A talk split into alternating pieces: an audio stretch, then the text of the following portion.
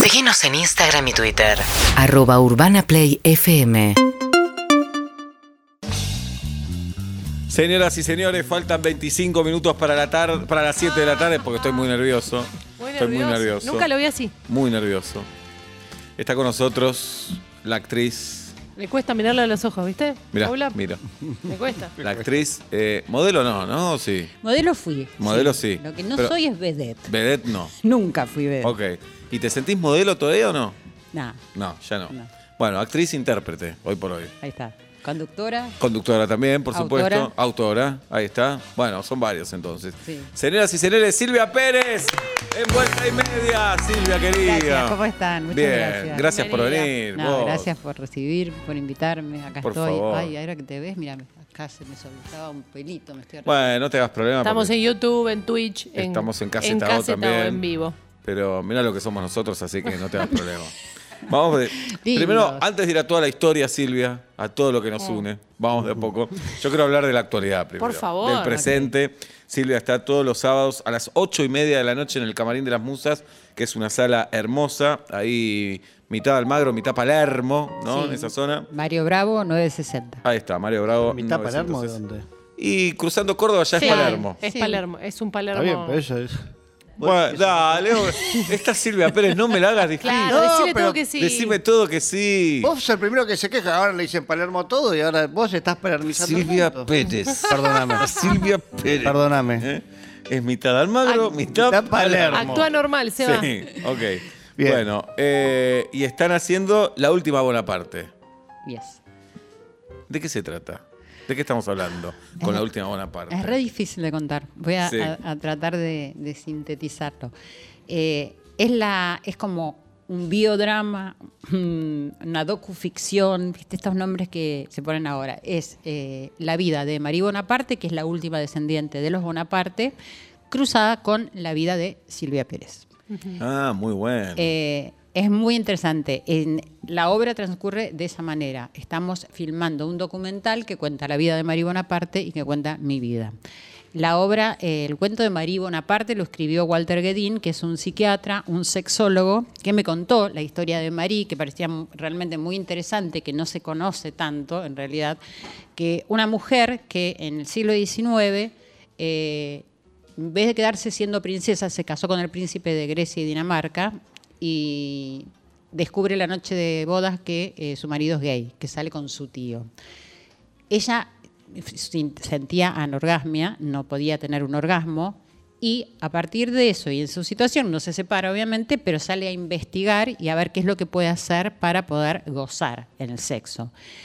Se hace pasar por una médica, investiga, se cambia el nombre, se opera el clítoris dos veces y eh, termina siendo discípula de Freud, que no la quería recibir porque pensaba que una princesa era una tonta, ¿no? Eh, es decir, todo como que tiene que ver con lo que después cruzamos con mi Era vida. machirulo, Freud era Un machirulo. poquito. sí. Y le gustaba el duérmete niño. La envidia del pene. Eh, sí. sí. Y bueno, pero finalmente ella es la persona que le ayuda a escapar a, a Freud de los nazis. O sea, como que Mirá. le- gestaron una amistad muy buena. Entonces, eh, Walter escribe la historia de María Bonaparte. Nosotros encontramos a Dennis Smith para que haga la dramaturgia y para que haga la dirección.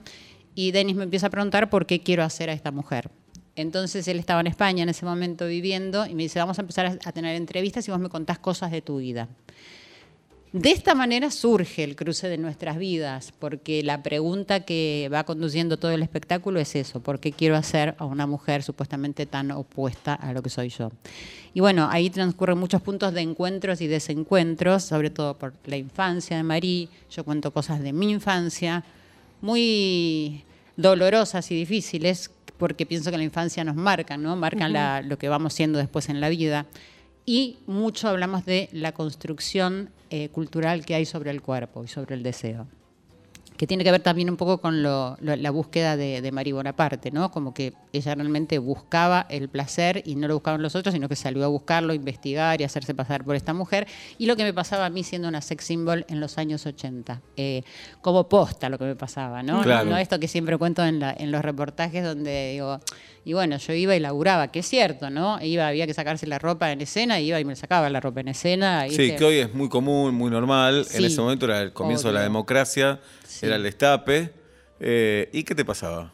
Sinceramente. ¿Por qué no te venís a ver la obra? Sí, o- eso primero, obviamente, pero un adelanto. Eh, bueno, la realidad es algo que creo que sigue pasando. A ver, yo recuerdo algunas instancias donde muchas divas o celebrities del día de hoy, que además es decir, nos seguimos exponiendo todos, ¿no? Ellas mucho más con las redes sociales, pero que de repente hasta embarazadas, ¿viste? Con esos tacos agujas y los pies que te explotan, y es una parte del monólogo, porque son todos monólogos los que hacemos, donde, bueno, estás sufriendo, y, pero bueno, se te ve divina y tenés que estar divina, entonces, es decir, no importa si te- tenés que usar un talle menos de zapato y si tenés que estar sin comer. No, a y- veces a la semana de haber parido también las veces. Ponele, Sí. ¿viste? O con cosas tremendas, o, sea, o tenés la menstruación y estás ahí Sí. arriba con eh, decir, la, la tanga, es decir, muchas cosas que son muy sufrientes y que quizás hasta yo misma las tomé con naturalidad, bueno, porque era laburo, había que hacerlo, ibas y lo hacías, pero te pasan un montón de cosas con eso, ¿no? Y Sí, de pero- hecho me pasa cada noche cuando, cuando lo cuento con el monólogo, porque me genera un- una cosa muy, muy fuerte. Claro. Todo, todo este medio es así un poco, ¿no? Los que están, bueno, lo que pasa es que cuando el trabajo es con el cuerpo es peor todavía. Sí. Pero en este medio tenés que estar seguro, tenés que saber siempre lo que vas a opinar, tenés que estar buena onda, contento. Bueno, Eh, de eso se habla. de eso. Es decir, ¿Por qué es todo eso? Por lo que nos importa la mirada del otro. Claro. Entonces, todo transcurre en quiénes podemos ser en esta vida a partir de lo que nos importa la mirada del otro. Y si uno puede hacer y ser verdaderamente lo que uno quiere ser. Y bueno, eso me, me atraviesa un montón y me atraviesa cada noche que lo hago, no solamente cuando lo estuvimos desarrollando y cuando lo estuvimos haciendo, porque, porque cada noche me paro frente a mí, porque es como interpretarme a mí misma, ¿no? En distintas eh, instancias de mi vida.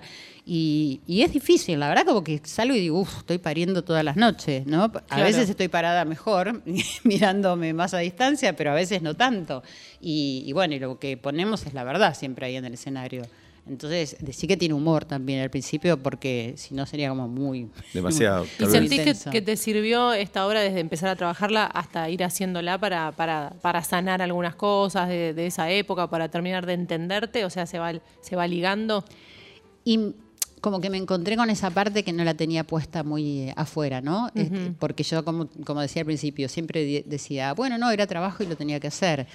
Y no, me encontré con eso que está ahí adentro y que vos sabés que está, pero que no lo había sacado. Claro. De hecho, en el medio de un ensayo como que reculé y dije, "Mm, no, no, no sé porque no me sale este pasito, decía, pero se ve como que, que no quería tirarme la pileta. Y no sé, viste esto que decimos que el teatro es sanador y que hace, o sea, que me hace bien sin ninguna duda. Pero lo que más creo que me, que me está pasando es eh, tener más presente que no me importa tanto lo que opinen los demás y que tratar de ser un poco como se me da la gana, ¿no? Que ya era hora. Está bueno, porque Claro. al ser modelo o a trabajar con el cuerpo, eh, obligatoriamente te tiene que importar lo que dicen los demás, ¿o no? Obligatoriamente, no. Va, no sé si o sea, no, creo que, que te puedas escapar. Y Claro, más- y más, en una, claro, y, y más en una instancia de tu vida. Ponele, hoy yo estoy hablando con otra edad y con mucho recorrido, y, y habi- habiendo incursionado en todo esto y metiendo el dedo ahí en la llaga. Pero en el momento que estás eh, trabajando como modelo, o que sos eh, Miss 710 o Miss Argentina y estás posando para, para salir linda, ¿cómo no te va a importar?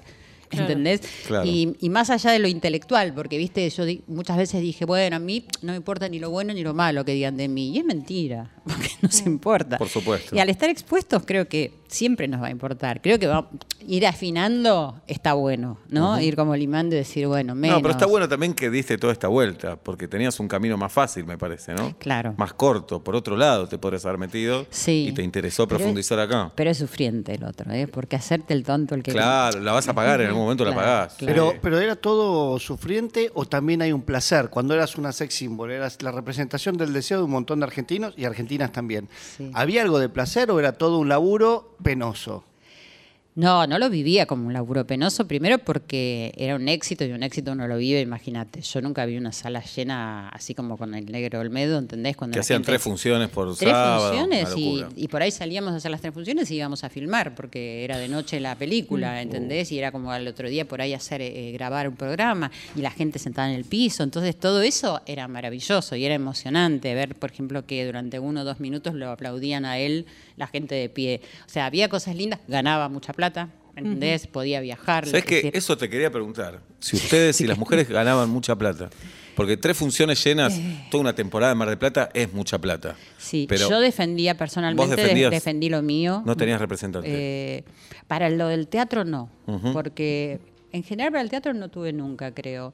Y, y me acuerdo haber estado en instancias donde defendía porque no, no me querían pagar lo que yo quería. Y sobre todo que en ese tema había mucha historia del seguro, que yo ese me lo aseguraba muchísimo porque como yo tenía a mi hija chiquita, buscaba que me alquilen la casa, que fuera linda la casa, que, Claro. que Claro, pudiera ir con la pasabas todo el señora. ahí, claro. Claro, era, me llevaba almohada, ¿entendés? Y todos los juguetes de mi hija. Era Sí, como claro. una mudanza, era porque eran tres meses. Entonces, una vez que aseguraba eso, después tenía que pelear un seguro y un porcentaje.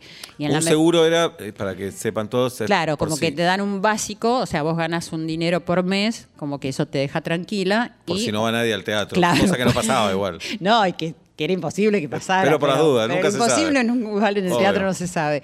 Y después un porcentaje, es decir, que si superaba ese fijo que uno arreglaba, ¿no? En el caso de lo que pasaba con, con esas temporadas que, bueno, que eran maravillosas. Entonces sí había, ahora, la- las demás chicas no sé, porque también yo estuve desde antes que ellas. Yo estaba en la, la primera temporada donde todavía no estaban las que se nos denominó Chicas Olmedo. Entonces, eh, no sé, bueno, sé por Divina que no, pero Divina Gloria con la que sigo estando en contacto, pero con las demás chicas no, y, y no sé cómo era. ¿Y te confundiste en algún momento? ¿Te, te agrandaste? ¿Te, te la No. creí? ¿Nunca te pasó? No, nunca. Siempre cuento una historia que me parece muy eh, eh, significativa. Es decir, nosotros salíamos del teatro con, a veces con patrulleros, y cada una de nosotras tenía un guardaespaldas. Un guardaespaldas. Es- suena tan ridículo que, pero era así. ¿El riesgo era, real o era.? Sí, sí, el, el día que subimos todos al patrullero casi lo dan vuelta. O sea, Uh. toda la gente lo, lo daba vuelta. Pero nada, después yo llegaba hasta donde estaba mi auto y a mi casa y bueno, salía, iba a la farmacia, digo, a comprarle algo a mi hija porque me acuerdo esa noche y no pasaba nada. Julieta Val, Sí, estamos Julieta. hablando de Julieta. Sí, claro. ¿Entendés? Y eso como que te marcaba cómo era la historia. La realidad, ¿entendés? Es, es como, no es verdad esto, ay, no puedo caminar por la calle, no sé. No me pasó nunca. O sea, no podía ir a la playa, sí, nada. Es verdad, eso no podíamos. Era un momento donde, bueno, era- éramos nosotros. Pero entonces, qué sé yo, había un lugar donde.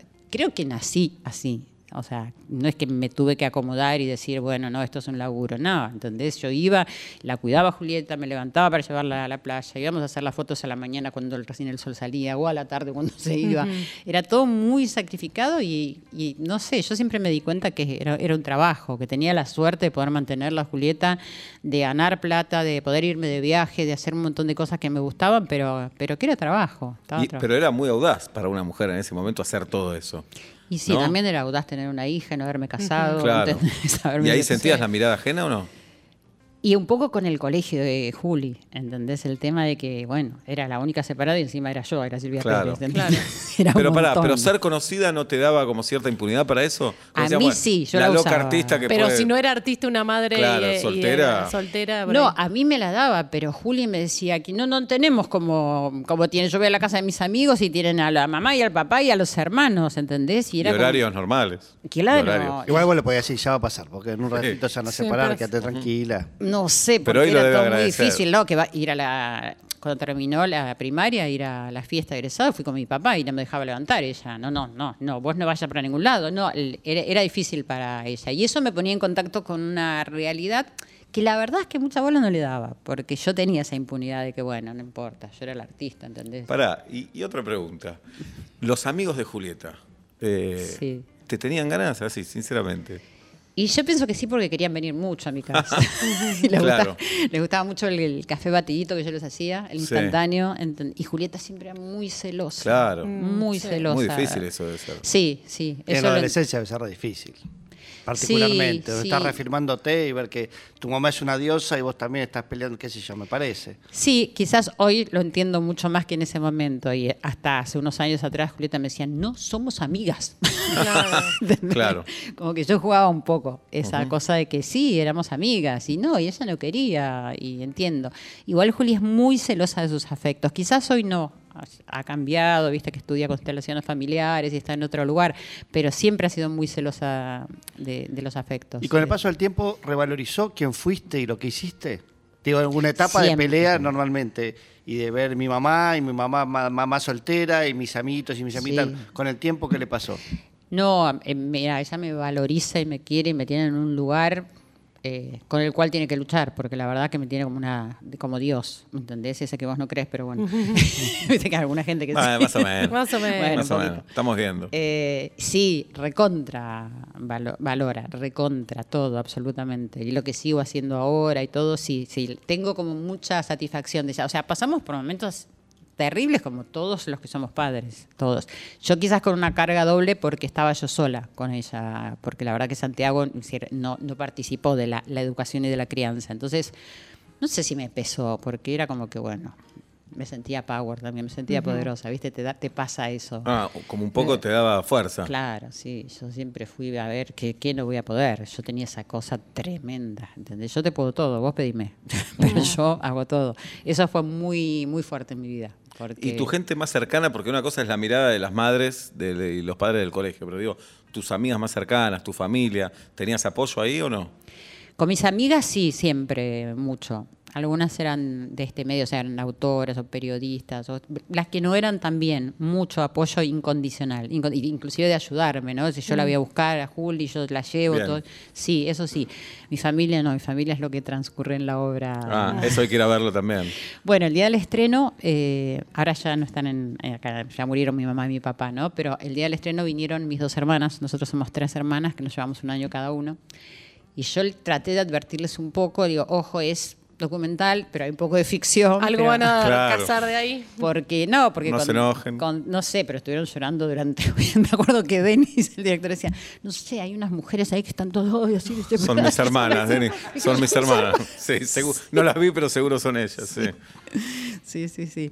Eh, pero bueno, hubo como un reencuentro ahora de grandes que está bueno, ¿no? Y sobre todo desde que mi mamá no está y es un tema muy delicado que lo cuento en la obra. Y es decir, cómo influyen nuestra mamá y nuestro papá, ¿no? Esa, esa mirada, esa mirada, bueno, de eso eh, hablo mucho y en lo personal, que quizás al principio no quería hacerlo porque me parecía muy delicado, pero pienso que está bien, porque siempre hay alguien que encuentra algo, ¿no? Parecido, porque la- creo que la mirada de nuestros viejos nos determina y nos significan un montón de cosas para todos. Algunos por ahí más conscientes, otros menos, pero me parece que es muy fuerte, muy heavy. Estamos hablando con Silvia Pérez, está todos los sábados, ocho y media de la noche, en el Camarín de las Musas, haciendo la última buena parte. Les está yendo espectacular, nos contaba fuera de aire. Eh, así que apúrense. ¿Dónde conseguimos las entradas? En alternativa teatral, sí. alternativateatral.com. Silvia, ¿y hoy el feminismo cómo te agarra con toda esta revolución feminista? Y en la obra se habla también, ¿sabes? Eh, sobre todo a partir del cuerpo de la mujer y de un discurso final que da María Bonaparte, ¿no?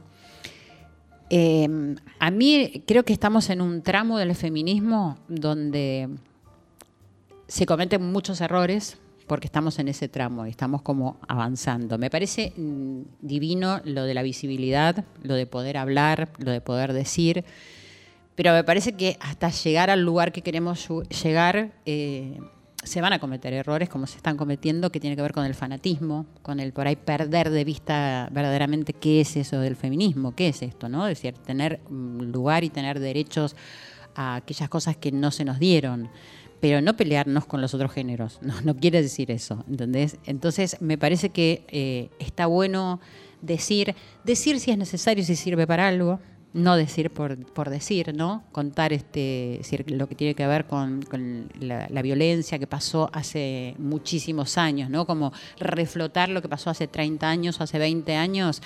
Porque, porque, ¿Qué necesidad? Capaz que me parece que es necesario, eso no se lo puede contar a su gente íntima, pero no sé por, por qué es necesario hacerlo público. ¿Sentís que hoy eh, la sociedad o parte de la sociedad te pide que cuentes, che, qué pasaba en ese momento con Olmedo en las películas, por lo que se veía? Sí, me piden, Te porque piden cuando haces una, hago una entrevista, casi todos me preguntan, ¿y pasaste alguna situación? Que, que imagínate si me voy a poner a contarla. o sea, pasé un montón de situaciones, porque además era todo muy callado en ese momento. Y que, mira si ibas a decir algo, ¿entendés? A mí me han echado de un programa, yo me quedé sin trabajo, que ahí sí estuve desesperada por el tema siempre de Julieta. Y me echaron de un programa porque no quise salir con el director autor de ese programa. Y, me pasaron muchas cosas de esas. Me acuerdo que en un momento dado dije, bueno, mi carrera llegó hasta acá porque, bueno, porque yo no transo, que voy hasta acá. Entonces, sí, viví un montón de cosas. De no, no animarme a decir, de no animarme a decirle a, un hombre que no. De, decir, muchas cosas que hoy por hoy creo que sí, que está buenísimo que uno se anima más. No me gusta el extremo, ¿entendés? De utilizar eso, porque hay, hay que encontrar el medio siempre. Y a veces se utilizan también los recursos para lograr cosas. Y, Se busca la igualdad, en realidad, entre varones y mujeres, que tengamos los mismos derechos y obligaciones. En ese sentido. Claro, que no era ¿entendés? Pero a así. mí me gusta que, Sí. por ejemplo, que un hombre sea caballero, ¿entendés? Y eso no me quita ser eh, femenina ni tener mis derechos. y eso se confunde también. Porque me acuerdo hace un año, por ejemplo, muchos amigos me decían, pero ¿cómo se hace para decirle a una mujer eh, que está linda o que es linda? Que yo no me animo porque tengo miedo, ¿entendés? Y es- eso me parece un horror. Porque y que me di- vengas a decir, no, no me vengas a decir que, que estoy linda o que tal cosa de mi ropa, no, no me parece, realmente no me parece. Me parece que es ese extremo que no, que no entendemos que está bien decir las cosas. Claro. Bien. ¿Y cómo fuiste como pareja o cómo sos como pareja? Guarda acá. ¿eh? Seba está Sí. buscando algo. ¿Cómo crees? Epa. ¿Cómo quiero o cómo creo, Silvia? Las dos cosas. Epa. Que ella es de Atlanta. Sí. Ya hablamos Sí, de No, pensé. te imagino eh, mucha personalidad, ¿no? Mucha personalidad. Exigente. Él es geminiano. ¿Vos de qué signo sos? De cáncer. Jairo nos hizo una canción. No, un pasto. sí. ¿Qué día Sí, cumplís lo años. Silvia? El 19 de julio. Bien. Lo tenemos. Llamala, Seba. A ver. Lo tenemos. Eh, no, te imagino. O sea que ya estamos en Géminis. Yo pensé Sí, que sí, era sí, somos Géminis. Tauro Somos. Géminis. Uh, Se va a cumplir dije. recién, el lunes 48. lunes. yo sé que cumplió. Eh, en- y si Es el más, martes se desgarró. el- ah, Claro. yo dije, ¿qué pasó? claro, ya se olvidaron. Bueno. Razón, perdón, perdón. ¿Tus parejas coincidieron siempre? ¿Eran de algún signo en particular? Sabés o que sí, y de un signo con el cual no me llevo bien. ¿Cuál? De Libra. Libre. Mm. Pero por lo menos es de aire, igual que el tuyo. Bien, ok. Pero no te fijas en eso para elegir pareja. ¿o No, sí? no, no, no, no, no, no. Siempre me acuerdo de la, la película de Valeria cuando pregunta Eh, de qué signo sos. sí. Eh, pero, pero me parece que tiene alguna incidencia, ¿eh? El signo. Eh, sí, me parece que Ujú. sí. Pero bueno, ¿cómo soy? No sé. Eh, no soy fácil. A medida que pasaron los años, creo que soy un poquito más fácil. En cuanto a esta historia que he tenido, o sea, siempre me valí por mí misma. Entonces es muy difícil eso de después darle un lugar a alguien, ¿no? Cuando, eso Cuando te acostumbraste a vivir sola, difícil. y a decirte, yo puedo, déjame que yo puedo con Claro. todo, déjame que yo puedo con todo. Entonces es re difícil después darle un lugar a alguien hasta que me di cuenta de eso. Entonces al darme cuenta de eso, empecé a intentarlo, pero bueno, tenía muchos más años de, No, pero de hacerlo yo sola. Lo que pasa también, eh, muy independiente de chica, con Sí. el trabajo a los 17 años, Sí. ya eras tapa de revistas y... Sí, y me fui de mi casa además porque mi mamá estaba enojada porque yo salía con un hombre que estaba recién divorciado y, Uh. y la mujer estaba embarazada y todo eso y, me fui. Parece insólito hoy, Sí, pero... sí, sí. Claro, pero bueno, Sí. pero en ese momento yo también, fíjate que dije, ok, me voy. Y me fui. ¿Y tus Sí. viejos qué esperaban de vos? Que fueras abogada, ponele. Está en la obra. Hay que ir a verlo el sábado. Vamos a verlo el sábado. Pero esperaban obra. algo así, ponele. Y sí, mira, mi- una de mis hermanas es psicóloga, la otra es bioquímica. Ujú. Y acá la oveja negra era como... Claro, sí, y bueno, claro. y hablo de lo que me pasé toda mi vida eh, tratando de mostrarle a mi mamá, eh, digamos, para no decir una mala palabra, que era bue- buena, ¿entendés? Y que no me prostituía porque era artista. Claro. Y, y bueno, y esperando que mi mamá me dijera que me quería, que estaba bien, y, y bueno, todo eso está en el monólogo. Y bueno, y eso no, no sucedió. O sea, a pesar de que yo sé que mi mamá me, me quería, ¿entendés? bien, Pero no sí. estaba la aprobación de, de esto que yo hacía. Eh, en cambio, mi papá sí. Eh, mi papá Te fue bancó. después, después, ¿entendés? Fue diferente. Y sobre todo, por ejemplo, cuando hice Encarnación, la película esta que me colocó en otro lugar. Por festivales y porque salió mucho, mucho en la prensa, me acuerdo que mi papá me decía, no sé, hoy no saliste en el diario, me, me dijo un día. Y estaba muy contento. Claro. Pero el trayecto fue muy difícil. Pero pará, ¿y dónde te fuiste a los 17? a la casa de una tía mía, de una hermana de mi mamá, ¿Qué te bancó? La tía que te era mi madrina. ¿Y Pero ¿Se enojó con la tía también no? Más conmigo igual siempre, Mm. pero con la tía un poco también, pero todo, todo mal era. La Sí. familia era todo mal, lo que pasaba, ¿entendés? Y, y después quería que vuelva, pero no, o sea, no aceptaba que saliera con, con mi novio. y- y la realidad es que siempre hubo mucha fricción en, en la relación, pero yo siempre fui para adelante igual, o sea, no dejé de hacer cosas porque a mi mamá le parecía esto y por eso siempre digo, me- yo me cargaba a mi hija y iba y hacía, ¿me entendés? Y no me importaba nada, pero no fue fácil, pero después me fue difícil relacionarme, y tener parejas, me fue siempre muy difícil. Y como madre sentías que repetías, bueno, creo que nos pasa a todos, que, que decías, che, estoy repitiendo esto de mi vieja que no me gustaba nada y no, le, no, no puedo evitarlo ahora que soy madre. Y no, hice todo lo contrario. ¿Entendés? Que viste que es eso. O repetís o haces todo lo contrario. Y en algún punto después se deben encontrar esos, esos Eh, dos caminos, claro, ¿no? Me- claro, me, claro. parece que es así. Pero yo hice todo lo contrario, ¿entendés? Yo le decía a mi hija, todo, te estoy contando toda la obra. No, no, está bien, vamos al sábado. Porque eso también lo cuento en la obra. eh, ¿Y del viaje religioso que hiciste? ¿O el viaje de No creencias? No es religioso. ¿Espiritual? ¿O tampoco? Y se transformó igual, viste que se le ponen muchos como... ¿En tu casa había religión o no? Eh, sí, mira, mi papá era judío, Ah, sefaradí, eh, y nosotras tres íbamos a los templos y festejábamos todas la- las fiestas. eh, y mi mamá siempre lloraba porque le hacía mal el ayuno y todo eso hasta que un Y día sí. de grandes, pero te voy a explicar por qué, porque mi mamá era católica Ajá. y se había convertido para casarse con mi papá. Entonces, o sea, nosotros vivíamos la religión judía, pero yo desde muy chica decía que no había que tener religión, ponele, que había que creer en Dios. No sé por qué. Y de hecho yo no tengo religión. Y mi viaje fue porque mm, cuando yo estaba al borde, al borde total, de no saber qué hacer con mi vida, ni quién era, ni nada de todo esto. ¿Cuándo fue eso? ¿En Que fue cuando, bueno, cuando murió el negro, Olmedo. Porque de verdad era como un tren que venía a 10.000 por hora y bueno, un día paró y te quedaste dando vueltas y decías... Sí. Porque, Porque fue plena temporada, Mar de Plata, teatro lleno, Sí. y en un momento, en un minuto se terminó todo eso. y se terminó la vida. Po. porque era ir a grabar un programa, ir a hacer teatro, ir a hacer la película, ¿entendés? Con continuidad, entonces, bueno, y reírte todo el día, porque la verdad era Claro. eso, te levantabas y vos decías, uh, qué bueno que me voy a, a grabar, porque de verdad nos reíamos todo el tiempo. Entonces, ahí me- una amiga mía me regaló un libro que se llamaba Saibaba y el psiquiatra, y era un psiquiatra americano, Samuel Sandways, que contaba su experiencia con su viaje a la India, de haber conocido a este avatar. Y yo leí 10 páginas del libro y me fui a la India, así. ¿Viste estas cosas que Toque impulsiva, un toque. Sí, y, y fue la primera vez que me separé de mi hija también sin previo aviso, sin hacer lo que yo hacía siempre, porque cuando me iba de viaje le dejaba una notita para cada mañana cuando se levantaba, así como muy... ¿Y cuánto tenía ahí, Julieta? Y 78, 98, tendría 12 años más o menos, o 13. Pero fue como muy fuerte para ella. Igual yo le dije, porque cuando viste pasa que te viene un impulso así, que no tenés explicación, le conté la verdad, le dije, no sé, necesito irme y me pasa esto, y bueno, se quedó en la casa de una amiga. Y cuando llegué a la India, eh, me tocó ir a un lugar muy lindo, no a los lugares que fui, porque yo viajé 13 veces a la India, después siempre fui a la comunidad, que es, era bastante difícil, pero esa vez en ese viaje me tocó ir a un hotel muy lindo, en la montaña, todo.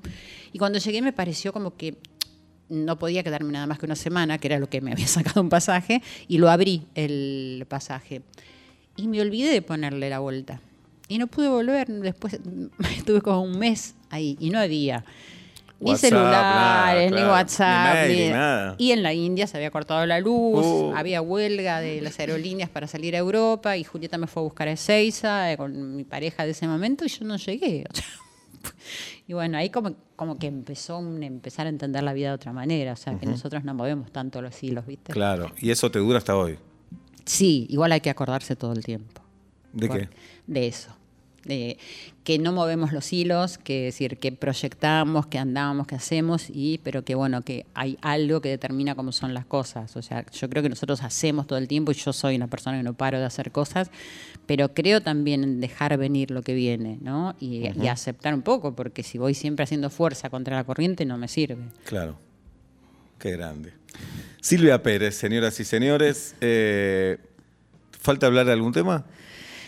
No sé, vos dirás. Eh, ¿Algo que quieras saber? no, no quiero molestarte con temas que te hablan siempre tampoco. ¿Y si vos querés saberlos? Eh, es buena tu respuesta.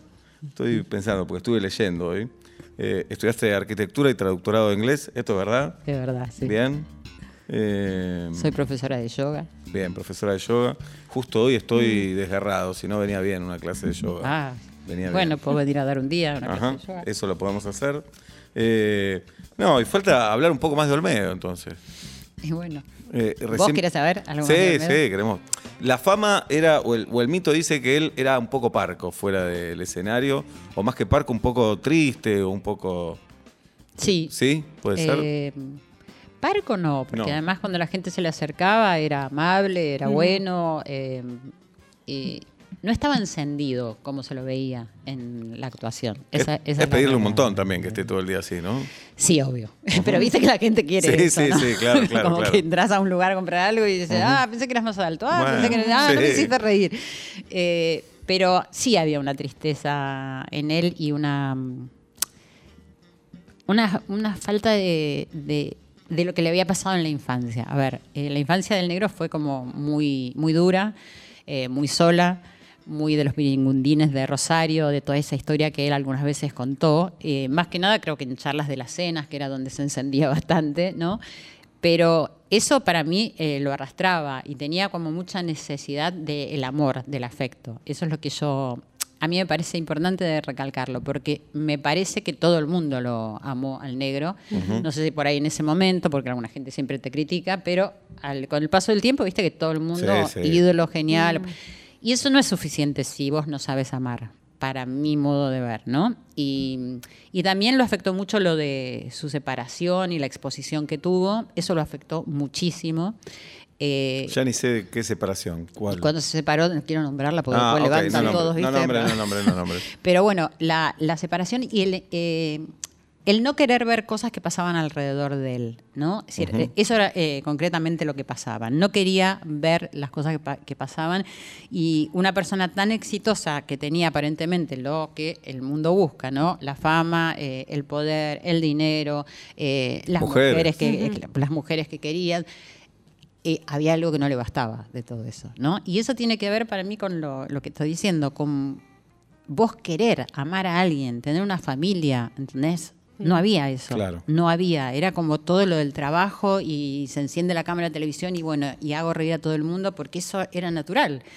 Pero se apagaba esa cámara y Había se, un vacío se ahí. desinflaba, sí. Y, y yo acompañé mucho esa instancia de... de- Y fueron pareja, ¿no? Un tiempo. Sí, sí, sí. Bueno, Bien. pareja, qué sé yo, salíamos. Salían, salían. Era difícil porque era una persona que estaba sufriendo mucho, que yo en esa instancia de mi vida, 32 años, intentaba salvarlo de algo que, bueno, que nadie puede salvar a nadie, que ni siquiera sabía muy bien quién era yo, ¿entendés? esa, esa es la realidad, pero yo me encontraba ahí salvándolo y yo era quizás la única persona sana alrededor de él en ese momento.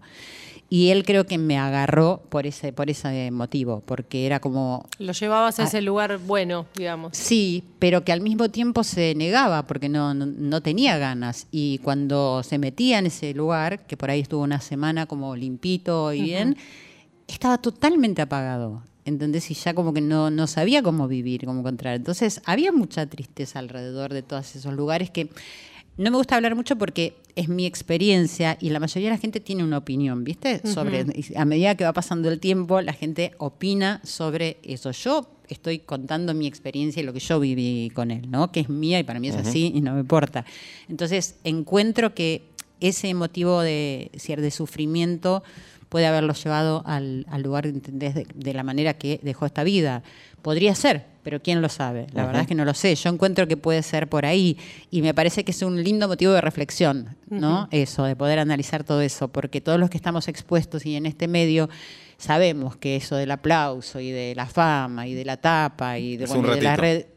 Es un ratito. que siempre Es puede- lindo y es y un que ratito. contrasta mucho con, con lo que tenés de- después de eso. Y siempre nos duele la panza, y siempre nos pasa lo mismo que le pasa a todo el mundo, ¿entendés? Y los hijos lloran cuando son chiquitos, y después tienen problemas cuando son adolescentes y cuando son grandes. O sea, todas esas cosas que le pasa al ser humano nos pasan a nosotros también.